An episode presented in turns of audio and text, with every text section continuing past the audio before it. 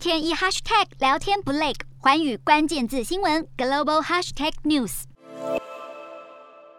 瑞典和芬兰两个北欧国家三月二号在波罗的海进行联合军事演习时遭遇不速之客。瑞典国防部表示，俄国空军两架 Su 二七战机和两架 Su 二四攻击机也在同一个空域飞行，等于是侵犯了瑞典哥特兰岛东部领空，让瑞典是紧急起飞的两架施救战机来应对。经过瑞典军方评估后，空军参谋长认为俄罗斯军机绝对不是误闯，而原本以为事情就此落幕，没想到三十一号又传出这四架俄罗斯军机当中有两架其实是载有核弹头的。虽然瑞典国防部并未证实这项消息，但是 Su 二四攻击机确实具有核子打击能力。值得注意的是，不论俄机是否真的载有核弹，俄罗斯的这项行动对于有意加入北约的瑞典，警告意味浓厚。俄罗斯挥军乌克兰以来，瑞典国内赞同加入北约的声浪反而是越来越高，因此不排除俄罗斯是在向瑞典释出讯息，